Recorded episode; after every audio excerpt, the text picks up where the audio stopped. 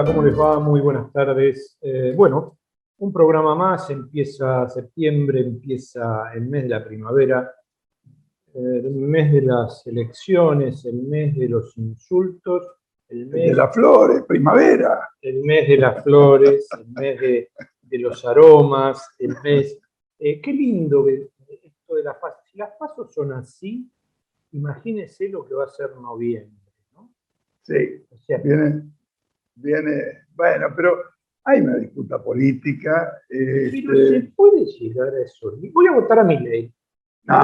me representa mi ley. Voy a votar a mi ley. Joda, no joda. Porque mi ley dijo lo que yo no puedo decir por no televisión. no joda que yo ya dije que mi consultor de confianza, que es el peluquero, me dijo que había muchos que tenían intención de votar a mi ley, que esperaba que recapacite. ¿En serio? En serio, por eso digo, porque es la antipolítica, es la bronca. No, eh, eh, es decir, pateó el tablero, digamos. Una cosa es la bronca y otra cosa es ponerte un pompón rojo en la nariz y realmente me parece muy poco serio. Es, es poco serio y lo que me parece que es muy importante rescatar la política. Y para eso necesitamos compromiso de género, necesitamos este, que voten, que voten con conciencia, que sigan lo que opinan los candidatos, que sigan las críticas que tengan sobre lo que dicen, sobre lo que hacen o sobre lo que hicieron los candidatos, porque la verdad, eh, entre el decir y el hacer,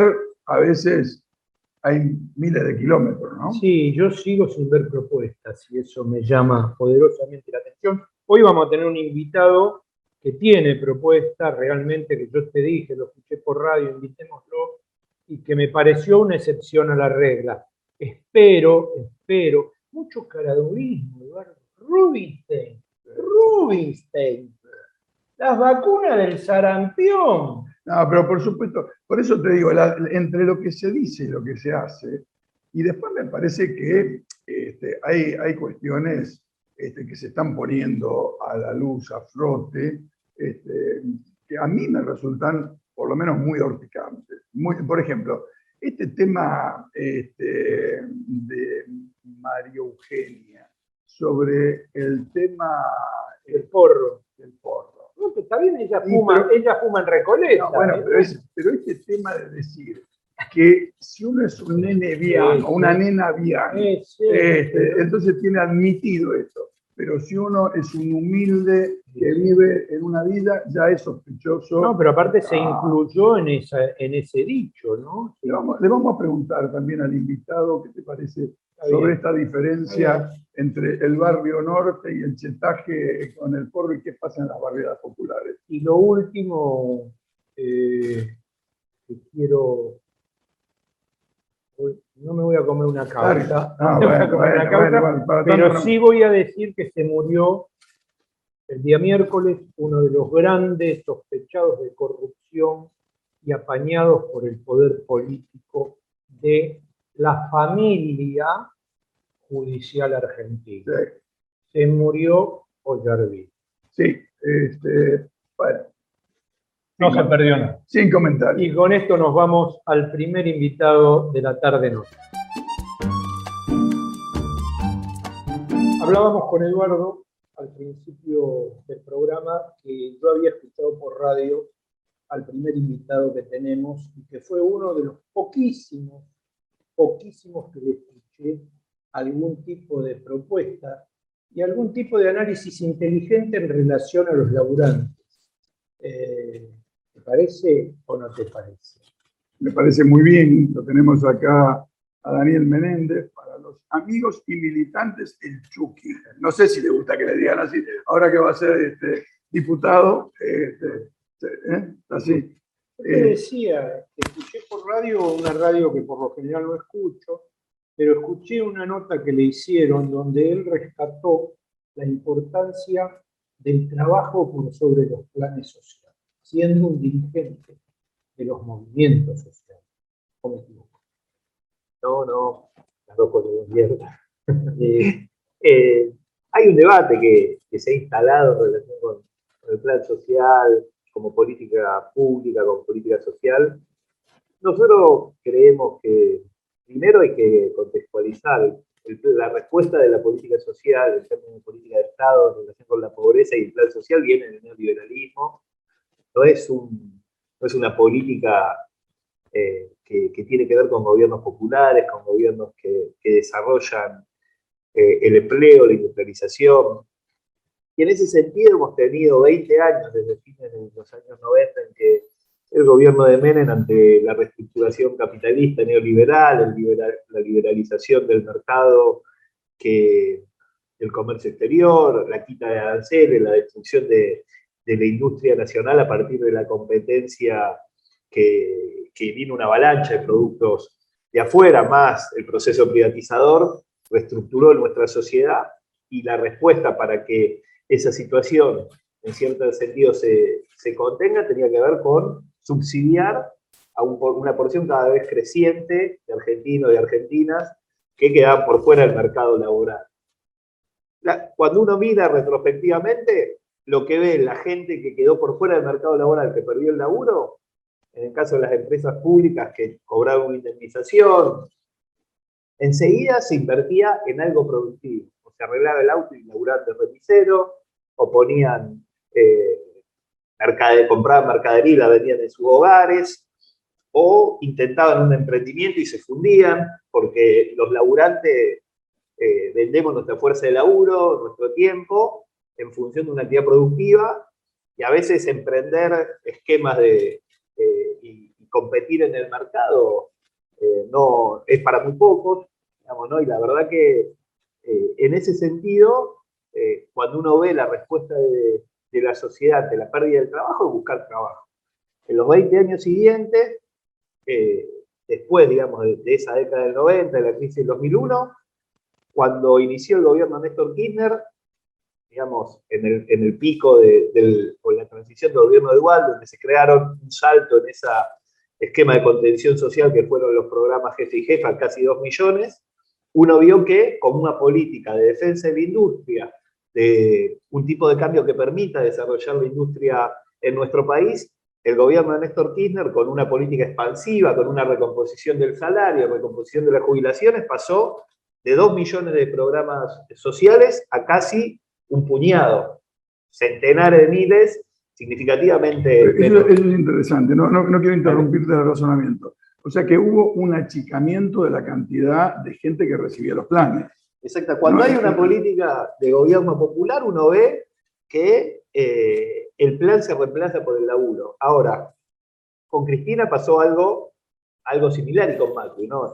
El macrismo incorporó eh, sobre los 250.000 programas sociales que existían, casi eh, el 400.000 más. Stanley le dio más planes que Cristina. Absolutamente, había una política que tiene que ver con la destrucción de la industria y del trabajo y la generación del plan social.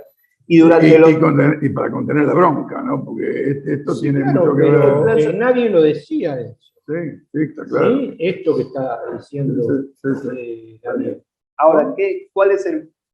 Hay un primer razonamiento que tiene que ver con que el plan social como política de subsidio para que la gente no se muera de hambre y tenga un ingreso mínimo es una política que está empalmada con una política neoliberal de destrucción del trabajo. Ahora, cuando vamos a los gobiernos populares, que tuvimos mucho tiempo gobierno popular en la Argentina, uno ahí tiene que ver un problema estructural, que es que se consolidó un mercado de trabajo cada vez más chico y generador, aún en gobiernos populares, de menos empleo del que necesitamos.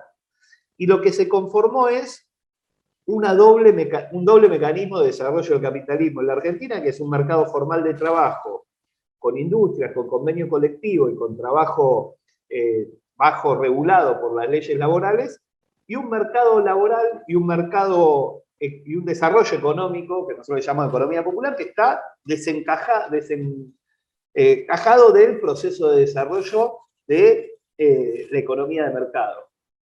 Y lo que nosotros eh, intentamos introducir como debate es que la gente que está expulsada del mercado laboral en los 90 no volvió al mercado formal de trabajo. Quien intentó con el remis, quien intentó con el taller textil en su hogar, quien trabajó, digamos, cortando el pasto en, en las casas, nunca volvió a engancharse, aún con el gobierno de Néstor y de Cristina, a la lógica eh, de la empresa y el convenio colectivo. Es decir, la reestructuración en los 90 fue tan profunda hubo una especie de cambio cultural también en la, forma, en la relación entre el trabajo este, y el individuo, digamos. ¿En eso te parece? Hay, Sí, más que una cuestión cultural, hay dos lógicas, ah, dos niveles de desarrollo. Un nivel de desarrollo de la economía formal y un nivel de desarrollo de la economía ah, popular. Entonces, ¿qué es lo que nosotros planteamos? Que el plan social no tiene que ser la salida, la salida tiene que ser el desarrollo de ese entramado productivo. Nosotros justamente e-, este lunes presentamos un registro del Ministerio de Desarrollo Social, que son el registro de trabajadores de la economía popular, que son trabajadores que desarrollan su actividad productiva eh, en el marco, digamos, de las distintas ramas que tiene la, que nosotros marcamos como economía popular, que son los vendedores ambulantes, que son los trabajadores textiles, pequeña obra pública o, emprendimientos de la construcción, eh, recicladores, todo ese universo de la economía popular lleva ya 3 millones de trabajadores registrados. Y lo que nosotros planteamos, y de ese 3 millones, perdón, un dato también interesante que refleja ese informe, apenas el 20% eh, percibe eh, lo que se conoce como plan social, que es el potencial trabajo. Lo que nosotros creemos es que el, subsidio al, al, trabajador que está por fuera del mercado formal es una política que nosotros no desconsideramos, porque hay gente que hay que, digamos, sostener el ingreso, pero que hay un conjunto de políticas que hay que desarrollar. Una es la política de comercialización, hay gente que produce ella misma y que está por fuera del mercado formal de laburo, que hay que acompañarlo para ubicar su producción, para ubicar, eh, para construir mercado desde el Estado, para que el Estado compre ese, ese, ese producto. La productividad, es decir, hay talleres asociativos de emprendimientos textiles, pequeñas panaderías, que hay que fortalecer con máquinas y herramientas. Hay una política que tiene que ver con la política fiscal. Nosotros no podemos sostener, allí no hay monotributo, no hay capacidad de, de, que el Estado reconozca esa actividad productiva, entonces hay que facilitar mecanismos fiscales que permitan, como a todo emprendimiento productivo, estar en blanco no puede ser las mismas reglas para un, eh, para un emprendimiento de, productivo humilde que uno cuando recorre barrios populares está lleno, tanto que comercializan como que producen, como que prestan servicios. Todo eso tiene que encontrar figuras que le permita al Estado poder interactuar con la otra pata que para nosotros es importante también, que es con el crédito, para fortalecer esa, ese andamiaje productivo, que tiene que ser un crédito que así como, como en términos fiscales no puede exigirse a, a una pyme, lo mismo que un emprendimiento de la economía popular, en términos de crédito, eh, cuando uno, obviamente eso el banco está años luz de poder interactuar con ese mundo, tiene que haber un crédito no bancario para fortalecer la producción. Todo eso es un conjunto de medidas que complejizan la discusión del plan social, sí, plan social. es, muy interesante, en realidad acá se va poniendo en la sociedad argentina y sobre todo en los sectores medios urbanos la idea que los gobiernos populares, gobiernos peronistas, gobiernos, este, como los llaman de tipo populista, este, lo que quieren hacer es alimentar los choliplaneros, ¿no? Y en realidad este, uno le escucha a Daniel y la preocupación, la obsesión es cómo se sale de esa situación de irregularidad y se pasa a un proceso productivo. Este. Bueno, precisamente con política de Estado de Trabajo. Si eso no lo baja el gobierno, es muy difícil no, solo. Pero aparte cuando uno, en el, perdóname, cuando uno eh, encontraba los primeros conflictos y los últimos de, los movimientos sociales en, relación con el Estado, la demanda es el trabajo. Y fue la política la que, ante la imposibilidad de generar trabajo, ofreció como salía el subsidio. Entonces, yo creo que eso, en primer término, digamos, la discusión de que el plan social se pase al trabajo, tiene que estar previamente asumida desde la política una autocrítica a esa política social. nosotros durante todo este tiempo promovimos desde las distintas instancias el plan social como salida, cometimos un error. Y a partir de ahí reivindicar al, al, sector de la sociedad que ante la respuesta de la exclusión buscó como sea laburar. Porque si no también hay un problema cultural que tiene que ver con que el mismo Estado ofrece una salida que hoy se autocritica y que, digamos, eh, casi, digamos, eh, de manera muy hipócrita, expresa en la gente la vocación de percibir un plan sin laburar. Parece que eso es importante porque hay una doble exclusión, una exclusión en términos del mercado laboral y una casi estigmatización en términos de la sociedad que a quienes están por fuera del mercado indica que no quieren laburar y hacen los peores trabajos, pero es un fenómeno a nivel eh, global que expresa la dificultad de incluso quienes son eh, los más humildes, quienes, son, quienes migran y, van a otras tierras, toman los peores empleos y la verdad que también el otro elemento que es importante, que es el pedido de trabajo, hay que pensarlo ya no en clave de cómo concebíamos el trabajo en los estados de bienestar, porque la recomposición del, modo de producción capitalista hace que todo el trabajo que hoy nosotros tenemos que, se genera es por fuera del mercado formal, el avance de la robotización, el avance de las nuevas tecnologías, hace que la discusión no sea solo repartir, trabajar menos para generar más trabajo, sino también mirar que hay un trabajo que se generó, que muchas veces es comunitario, que es de baja productividad, pero que es la respuesta para construir una sociedad que, integra a quienes excluye desde la, voluntad de que el individuo se esfuerza por querer mejorar. la verdad que eso es un elemento Nosotros, acá en, esta fundación que yo presido, eh, Acción para la Comunidad, que oficia también el programa, tenemos un equipo que ha trabajado el tema del trabajo garantizado. Nosotros tenemos un proyecto, una propuesta, pensamos que este, con el 3% del Producto Bruto Interno, que es el equivalente a los subsidios que van este, a los servicios a sectores que no necesitarían recibir esos subsidios, podríamos estar financiando 2 millones de puestos de trabajo. Me gustaría después que eh, generemos, ya, no como parte del programa, pues el programa un intercambio, porque creo que todas esas cuestiones van a ser un desafío muy grande de tu parte, de la propia Cámara, con proyectos que hay que ir acompañando me parece que también hay que complejizar las dificultades que nos ofrece eh, el capitalismo hacia el futuro, donde el trabajo está cada vez más concentrado, donde no se genera trabajo para el conjunto de la sociedad, hoy ya, y, que si el Estado no interviene, el mismo mercado no va a generar las condiciones para que una parte de la sociedad eh, digamos, incorpore la lógica capitalista a, desarrollarse desde el esfuerzo y desde el trabajo. Y todo eso lo tiene que hacer el Estado, no hay, no hay posibilidad que no sea el Estado quien genere el trabajo. Hay, eh, Eduardo, digamos, el, trabajo como, eh, el Estado como último, digamos, empleador o como, eh, como responsabilidad de garantizar empleo, parece que es no en términos de empleo público, subsidio, no, no, no, sino que acompañe la generación de mercado, la generación de comercialización, el crédito, la política fiscal, no el subsidio. El subsidio, en todo caso, es una parte de una política integral. Y, reconocer esto que decías vos, que hay distintas formas de trabajo, que no es el trabajo por vista, el trabajo del siglo XX, ese tipo de trabajo solamente.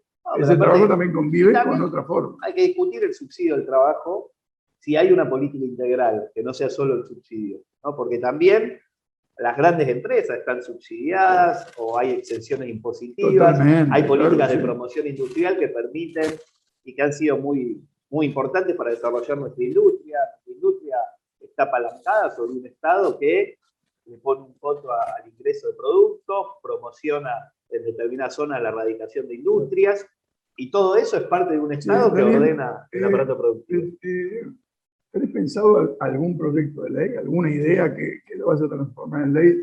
Eh, aclaramos que este, Daniel este, es candidato a diputado por el Frente de Todos, esperemos tenerlo en la Cámara y por lo tanto, este, bueno, lo estamos entrevistando, pero también uno de los temas Uno de los temas clave es todo esto que, que, que desarrollamos que tiene que ver con el trabajo. Nosotros estamos convencidos que la salida es el trabajo, estamos convencidos que hay que dar un debate en la Cámara, como lo intentamos desarrollar desde, desde los lugares de los movimientos populares en el Ministerio de Desarrollo Social y en distintas instancias del Ejecutivo, que tiene que ver con modificar la lógica de la política social en la Argentina, pero dando el debate con sinceridad. Nosotros no estamos de acuerdo con políticas de eslogan, ni con políticas que simplifiquen situaciones, ni mucho menos eh, que continúen presentando una, una, realidad que no es tal, eh, tanto en términos de las organizaciones sociales como del mismo sector de la sociedad que es excluido. Eh, y entonces queremos discutir el crédito, queremos discutir la comercialización, queremos discutir las nuevas figuras fiscales que permitan construir esquemas. Nosotros estamos trabajando con el INA, es una figura que es el trabajador asociado, que es simplificar el, el asociativismo eh, desde eh, los sectores más humildes para que dos o tres trabajadores puedan construir un sujeto de retención eh, fiscal que permita ya no construir cada monotributo, sino que se construya una, una asociación cooperativa que permita fortalecer la producción, ser sujeto de crédito, tener una, una interacción con el Estado que le permita comercializar.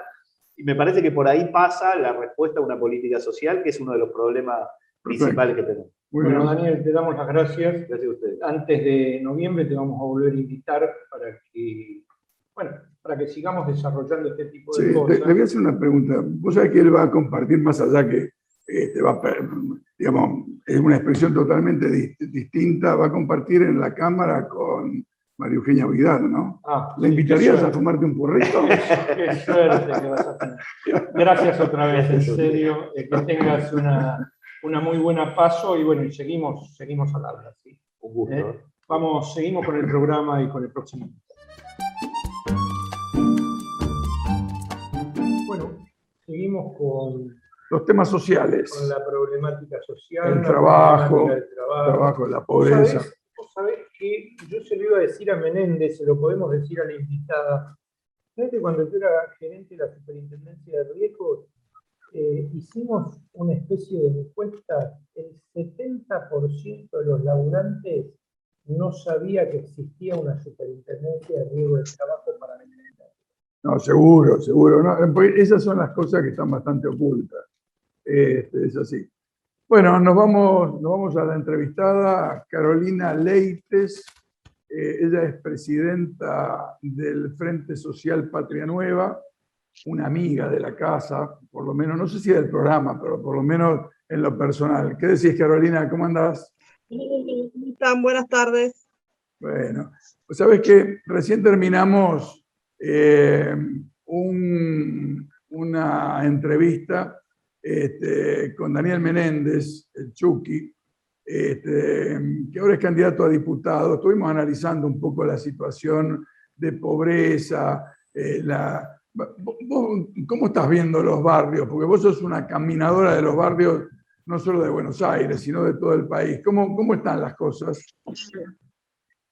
Y está muy complicado, de verdad. Nosotros hacemos olla eh, y la verdad que la gente, es impresionante la gente que, que va a las ollas, a las ollas populares, ¿no? Eh, los barrios, los comedores, los merenderos, eh, se multiplicó, se triplicó con el tema de la pandemia y creíamos que iba a bajar un poquito, pero la verdad que no bajó, la situación está empeorando, no hay trabajo y, se nota. Se notan las madres, en los chicos, en los padres, en los abuelos. Está muy complicado todo, de verdad. ¿Y con la pandemia igual la gente bache? Sí. Sí, porque la necesidad es, inmensa. Está, está muy complicado y la necesidad se nota y se nota todos los días. ¿Vos cómo, cómo interpretas, no cómo interpretas, eh, cuál es la prevalencia entre las cosas que ves caminando los barrios? Eh, ¿El hambre o la falta de trabajo o ambas cosas, las dos, concatenadas, encadenadas? Y eh, eso, es, eso va de la mano, porque al ver, no, no ver trabajo no hay comida. desgraciadamente es así. Y, y la falta de trabajo, y si bien hay muchos compañeros, muchos abuelos, muchos que, son gente de avanzada edad que se la rebusca haciendo changas, lo que sea, no llega, la plata no alcanza, las pocas changas que pueden hacer no les alcanza. Eh, les cuesta mucho comprar la comida, está muy cara la comida, lo, básico está caro, entonces eh, la gente necesita de la ayuda. Nosotros, si bien asistimos en los comedores y los merenderos, también tratamos de asistir en otras medidas. Eh, le damos alimentos para que lleven a la casa, porque si bien con una comida pueden comer esa noche, capaz que al otro día a la mañana, pero... Y después Hay gente que se rebusca, ya sabe todas las ollas diarias, entonces va y hace los caminitos todos los días para poder sostener. Los abuelos se les complica mucho el tema de la medicación. Eh, hay muchas cosas. Decime, Carolina, ¿y, la gente eh, reclama que quiere laburar o, se adapta este, que no hay laburo y, bueno, hay que vivir eh, de la solidaridad este, que algunas organizaciones como ustedes organizan? No, no, la gente reclama trabajar. Quiere laburar. Quiere laburar. ¿Y ustedes encaran algún, algunos proyectos de trabajo con la gente? Porque se podría organizar algunos talleres, algunas cooperativas, ¿lo hacen? Sí, nosotros estamos encarando, nosotros estamos eh, cerrando, justamente lo cerramos hace un año con el Chucky Menéndez, el tema de Logra Más Trabajo. Todavía no salieron, pero la idea es, eh, es poder de ahí conseguir las máquinas para que los compañeros puedan trabajar. Eh, nuestra idea es no, no, estar atrás de un plato de comida ni enseñarle eso a los compañeros. Nosotros, nuestra idea fija es que los compañeros salgan capacitados, con trabajo, que puedan formalizar y no hay, no hay nada más digno que llevar un plato de, comida a su casa con trabajo. Y, y eso es lo que queremos hacer para los compañeros. O sea que toda esa esa, digamos, esos recursos de, una parte de la sociedad diciendo que la gente humilde no quiere laburar y que quiere planes, vos ves que no es efectivamente así, ¿no? No, hay, hay, hay casos que la gente está, nosotros lo decimos siempre, vienen cobrando planes de sus abuelos los chicos. Entonces, están acostumbrados a eso, es, es una costumbre. Nosotros queremos sacar de eso los mandamos a barrer las calles, a cortar el pasto, a arreglar una plaza, los jardines, todo lo que pueda para que ellos se inculquen el trabajo, porque mucha gente no lo tiene. Entonces queremos inculcarle el trabajo, más cuando, cuando son jóvenes, eh, hay que inculcarle el trabajo porque con eso es lo, que significa, ¿no? Lo, que los hace mejor humanos y que sepan que el trabajo es lo que realmente los va a sacar adelante, el trabajo y el estudio. Y, vos ves que, eso se entiende, que la gente acepta esa, orientación que ustedes le van dando, o, hay resistencia y acostumbramiento, bueno, estamos mal y vamos a seguir mal. Este... No, no, la gente quiere progresar. E, eso es lo bueno. Nosotros damos cursos de capacitaciones a nivel nacional, estamos dando de farmacéutico, hay un montón de cursos que estamos dando y la verdad que los cupos son limitados y la gente nos excede tratamos de buscar cualquier curso para, para, que ellos tengan una salida laboral, estamos haciendo, vamos a empezar con los cursos de, de saumerio, de velas, todo eso para que las, las, mujeres de uñas busquen, busquen una salida laboral propia y aparte eso les eleva el alma porque las ayuda un montón. La mayoría de las compañeras tienen, sufren de violencia de género y, y, esto los ayuda un montón porque ellas saben que después con su trabajito no tienen que perder tanto porque está la violencia física y la violencia económica, que para mí es la peor clarísimo. Y Caro, la verdad, este, muy, muy aleccionador, porque a veces uno se mueve, viste, en los centros, en los lugares este, de los sectores medios, medios altos, y uno sabe que existe porque hoy la pobreza llega, uno camina a la ciudad de Buenos Aires, donde nosotros estamos en este momento, y a la tardecita empezás a ver la gente tirada las veredas o haciendo cola en algún lugar donde hay una olla. Es muy triste todo eso. Pero está muy bueno que exista gente como ustedes que, que traten no solo de resolver la urgencia, sino también de generar las condiciones para la reinserción laboral y social. Te damos las gracias y bueno, te vamos a volver a convocar para que cuentes un poco más eh, sobre este trabajo que están haciendo, que es generar la cultura del trabajo. Gracias por habernos dado esta oportunidad. Gracias a ustedes y bueno, felicitarlos por el programa y nada, para adelante muchos éxitos. Bueno, eh, a mí estas cosas a veces me quitan las palabras. Sí, es duro, la verdad es una situación muy difícil, pero es bueno que quienes este, nos estén viendo piensen con nosotros y se comprometan y ayuden, porque hay gente que, hace solidaridad y que requiere que otros, que a lo mejor este, podemos, este, le demos una mano. ¿no? Sí, realmente es admirable ver la gente que, que labura para que la gente que menos tiene eh, pueda llegar a tener un poquito más. Nos vamos a la pausa, a la publicidad y, y volvemos con política.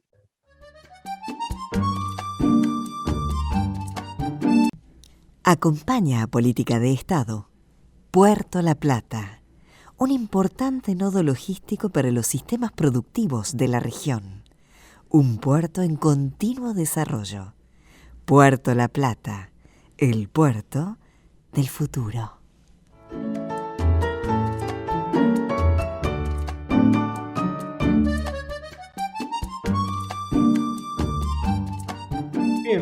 Eh, muchos mensajes eh, respecto al programa de la semana pasada. Separé algunos pocos. Eh, Percy Suarte Villanueva, licenciado desde Lima, Perú. Iván Cardoso, Cardoso Leiva, desde Lima, Perú. todos haciendo referencia a la invitada, la periodista Patricia del Río. bueno, Percy crítico.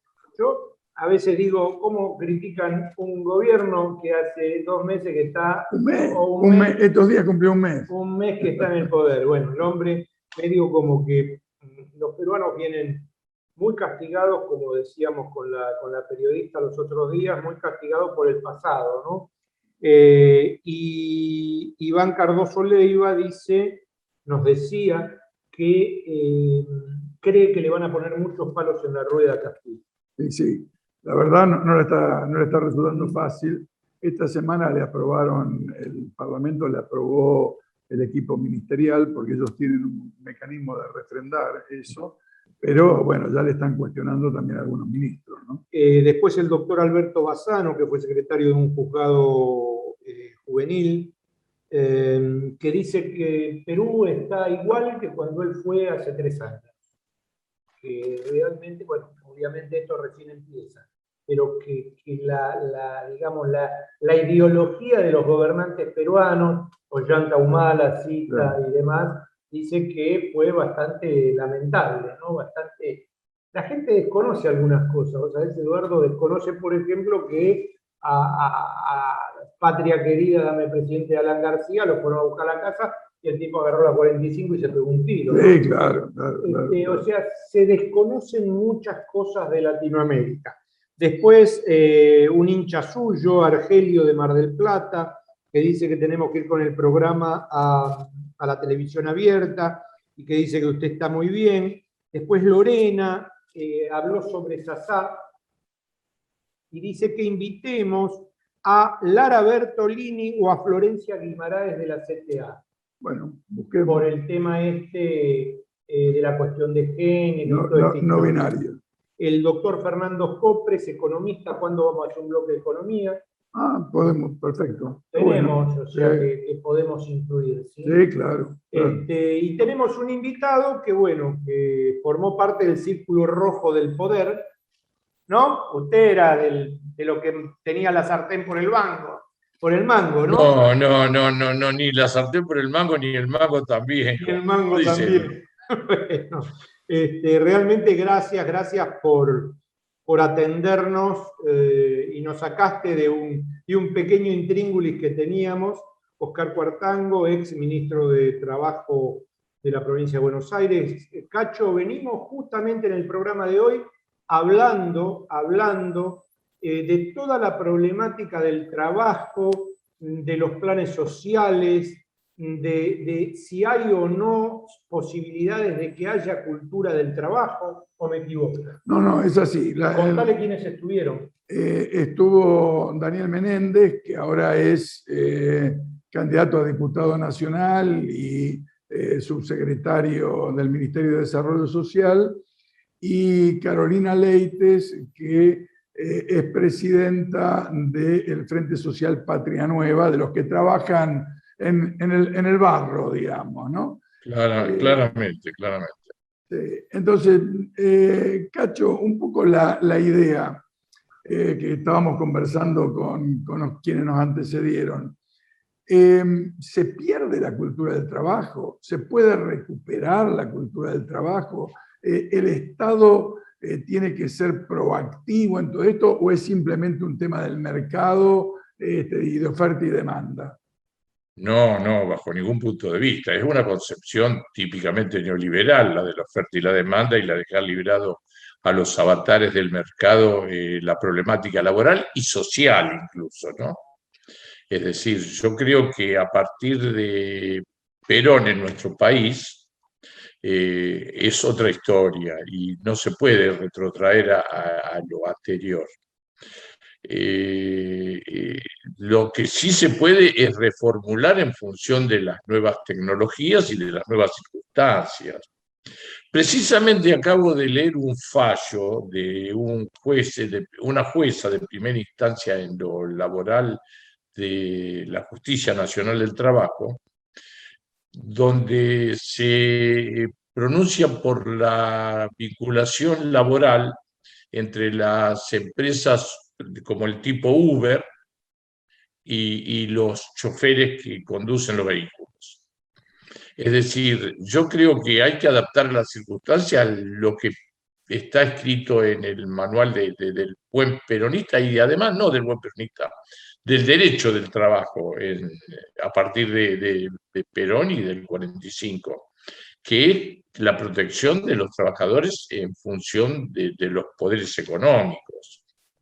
Es decir, el tema del mundo del trabajo es un tema que está vigente y que tiene que ser contemplado desde una óptica social y, protectoria.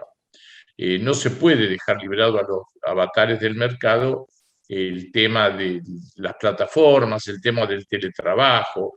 Eh, no se puede hacer la apología del cuentapropismo, de la meritocracia, del emprendedurismo que no son despreciables en sí mismos, pero que no tienen que ver nada con una situación real que es la, las desigualdades sociales que hoy están vigentes, como estuvieron vigentes siempre. Ahora, yo tengo, yo tengo la impresión, Cacho, que eh, hay un trabajo formal que tiene determinado tipo de legislación, de regulación, todos los derechos que han conquistado los trabajadores con su organización sindical, con sus luchas, con sus paros, más gobiernos este, como los gobiernos peronistas o gobiernos nacionales y populares que contactaron con esas demandas y generaron una, protección, digamos, de los trabajadores. Pero hoy tenemos una enorme desocupación en la Argentina, eh, una enorme precarización también entre, entre los laburantes. ¿Cómo los protegemos? ¿Qué hacemos? El Estado tiene que estar ahí, tiene que dar una mano, tiene que reconocer nuevas formas también este, de trabajo este, y, tiene que generar mecanismos de protección, me parece, ¿no? Sin ninguna duda, coincido con vos. Inclusive, bueno, hay un, aforismo, digamos, que la única verdad es la realidad. Entonces, eh, adecuarnos a las realidades nuevas es un, una visión muy acertada. Eh, por ejemplo, no se pueden desconocer a los movimientos sociales, no se puede desconocer las nuevas formas de trabajo, no se puede desconocer el trabajo no registrado que hay, que eh, acumula casi un 50% de la actividad privada, es decir, en la actualidad eh, prácticamente un 50% de la actividad privada está registrada y un 50% no registrada. Eh, porque los márgenes de trabajo no registrado llegan al 40% y si tenemos un 20% de trabajo público, el, la mitad está equiparado en, en, no registrado y en registrado en la actividad privada.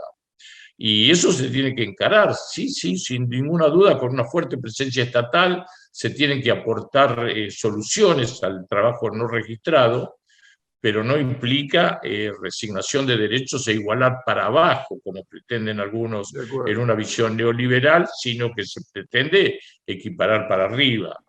Eh, por otro lado, hay temas que están en debate en el ámbito internacional, en el ámbito global, como es el acortamiento o recorte de la jornada de trabajo sin resignar salarios, que está, probado, eh, está probándose en España y está eh, arrojó resultados excelentes en algunos países, que no va a generar, anticipo esto porque es bueno aclararlo, no va a generar una relación de creación de nuevos puestos de trabajo proporcional a la reducción de la jornada, porque la reducción de la jornada va a implicar eh, mayor productividad.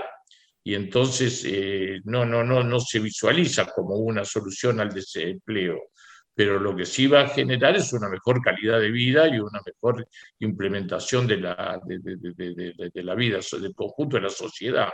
Ahora, Oscar, eh, ¿vos no crees mm. que eh, todo este tema de la pandemia ha generado esto de el laburo desde la casa, el teletrabajo, esto que dijiste al principio, ¿no crees que genera falta de trabajo real? También, también, también, sí, sin ninguna duda. Por eso, eh, por ejemplo, esto venía siendo discutido en la Organización Internacional del Trabajo antes de la pandemia, pero con una expectativa de desarrollo muy eh, distante en el tiempo a lo que se manifestó porque la pandemia lo aceleró, lo, detonó, digamos así.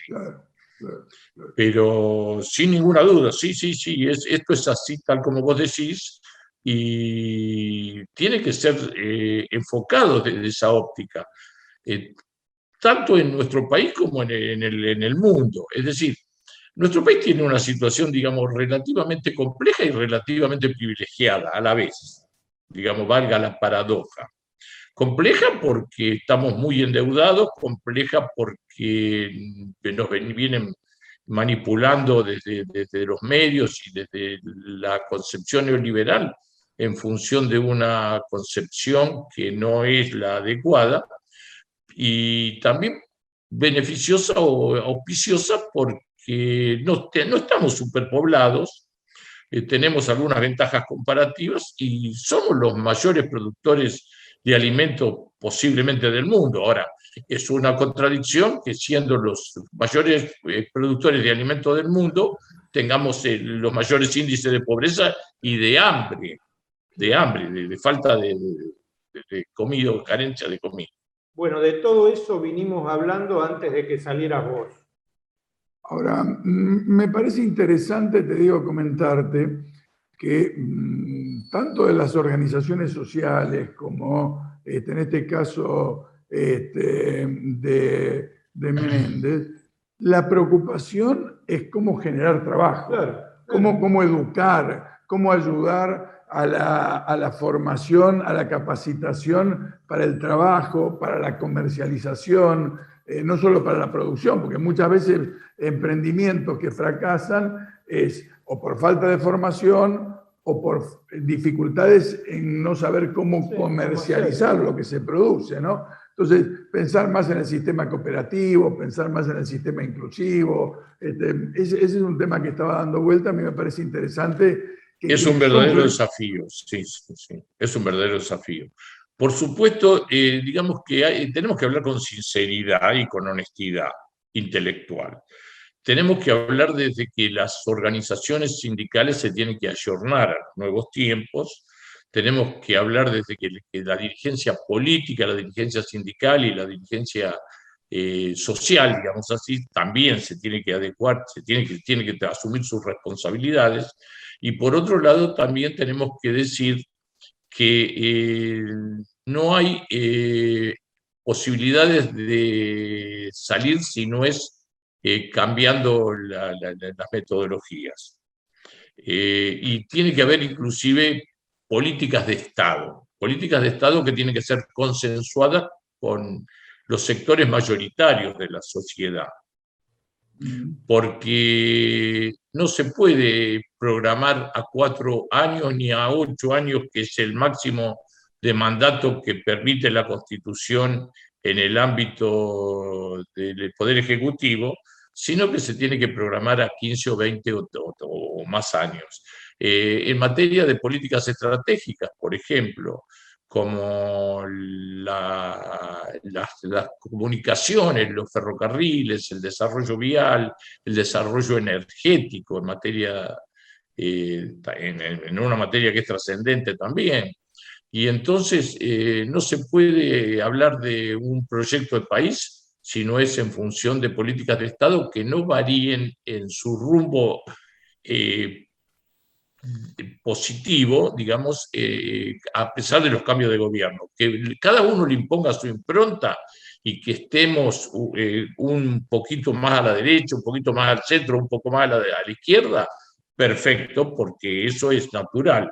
Pero no puede ser que arranquemos de norte a sur o de este a oeste en cada cambio de gobierno.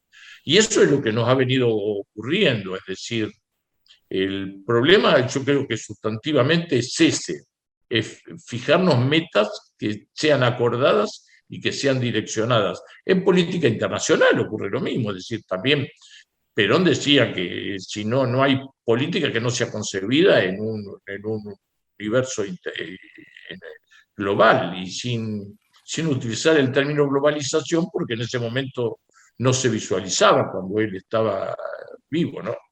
Ahora, Cacho, eh, ¿cómo haces para correr a la gente del asistencialismo y volverlo a la cultura del trabajo? Bueno, eh, hay ingredientes incluso que son nuevos, por ejemplo, el, juego de la droga en estas situaciones es también tremendo, el, narcotráfico tremendo, tiene que haber una decisión muy fuerte del poder político, pero no del poder político eh, dicho entre comillas de quien lo ejerce circunstancialmente, sino de los actores sociales. Eh, tenemos que acordar determinadas pautas, tenemos que acordar determinadas cuestiones que son, por ejemplo, la, en materia de seguridad, en materia de, de, prevención del narcotráfico. Si no hay una decisión fuerte en esos sentidos. Eh, tampoco, eh, un intendente no puede combatir a los narcotraficantes, ni un gobernador tampoco. A, mí me parece, que ha hecho muy importante lo que dijiste. Por algo le pusimos a nuestro programa Políticas de Estado, porque estamos preocupados por esto, este, mm, compartiendo lo que, lo que estabas diciendo. Eh, hay políticas que hay que proyectarlas en el tiempo. Y, y la verdad, la pijotería, no, no me sale otro término, a veces de la política.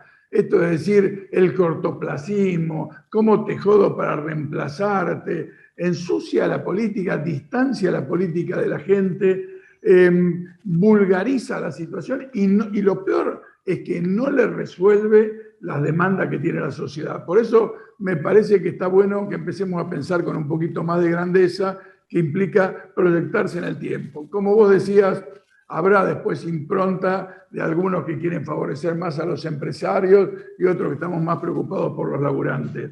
Pero lo que no podemos dejar de pensar es cómo se desarrolla el país, cómo este país se inserta con sus ventajas competitivas en el mundo y cómo marchamos para adelante. Y si no, no tenemos destino ninguno, ni los empresarios, ni los trabajadores, ni, ni, ni, ni nadie. Es decir, eh, Vos fijate que el punto de clave es el siguiente, eh, y lo dice, creo que Atahualpa, cuando se, olvida el, patrón que porque hay peón tiene estancia, es decir, eh, eh, y, es un poco la, esencia del peronismo en una tercera posición.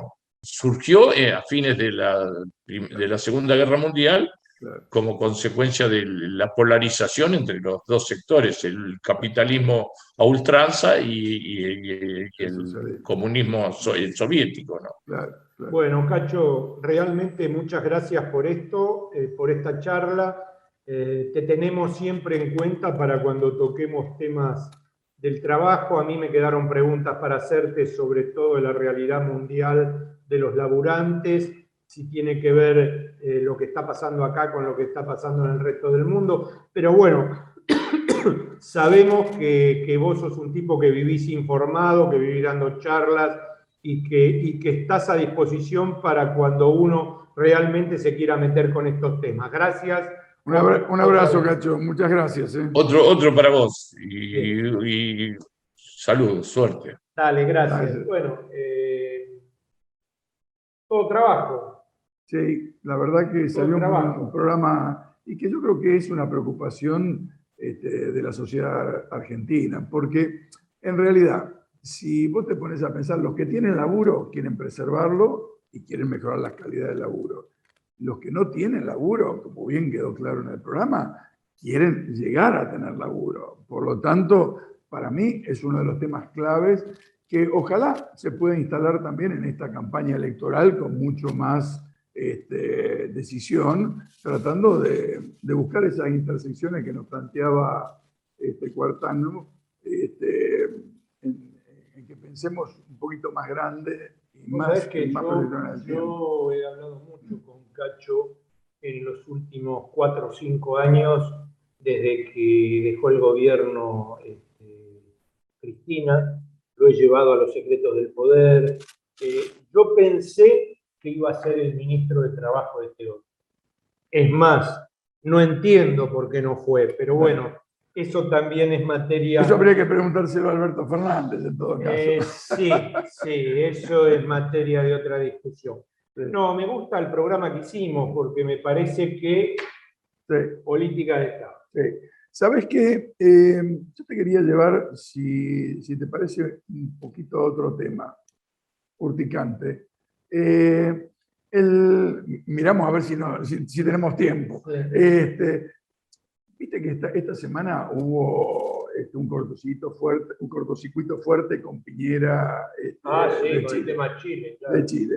Eh, el tema de la plataforma continental, Sí, sí. esta, esta cosa que aparece cada dos por tres de nuestros hermanos chilenos de querer avanzar un poquito sobre los vecinos, ¿no? Sí, sí. Acá, plataforma continental Sí, argentina, 5.000 kilómetros cuadrados, eh, la salida al mar de Bolivia, no, este, conflictos en la frontera este, con Perú cada dos por tres.